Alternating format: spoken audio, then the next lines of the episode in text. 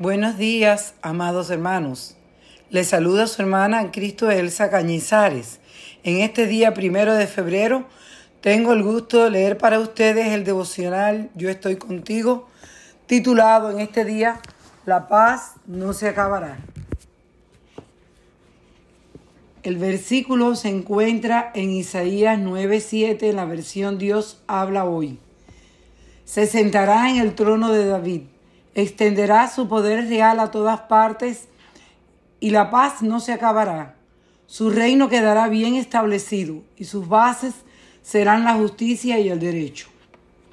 El ser humano suele atribuirle a la Biblia aquello que gravita en lo más profundo de su alma.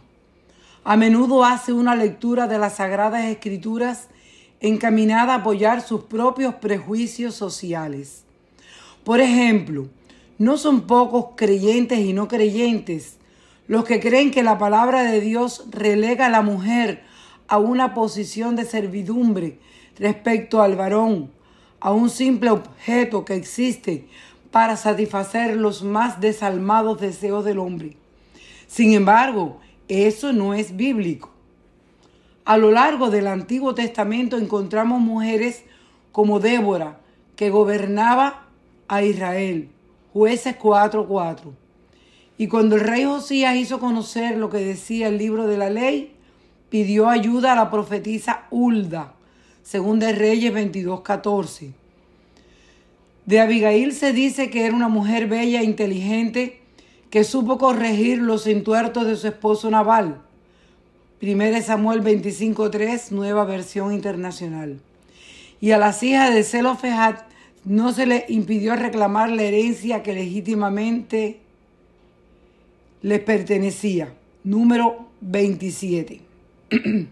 Asimismo, en cuanto al Nuevo Testamento, encontramos en los evangélicos a mujeres pudientes que de sus bienes personales contribuían al sostenimiento del naciente movimiento cristiano. Lucas 8:3 en la versión NBLA y en el libro de Hechos a Lidia, que tenía su propia empresa dedicada a la venta de púrpura. Ver Hechos 16-14. Estos ejemplos son más que suficientes para afirmar que la Biblia no es un libro que violenta y discrimina a la mujer. Susan E. Hyland ha descrito un excelente artículo para una revista de arqueología bíblica, en el cual desmonta por lo menos cinco de los principales mitos relacionados con el trato de la mujer en el contexto de la iglesia cristiana y la época del Nuevo Testamento.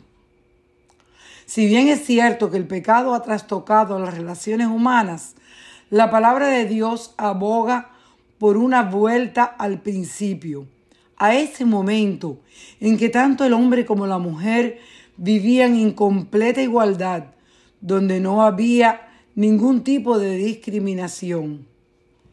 El principio cristiano es este. Ya no hay hombre ni mujer, sino que todos ustedes son uno solo en Cristo Jesús. Gálatas 3:28, nueva versión internacional.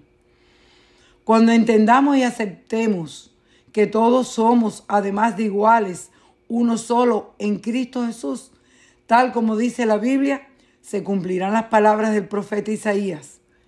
La paz no se acabará. Isaías 9:7, Dios habla hoy.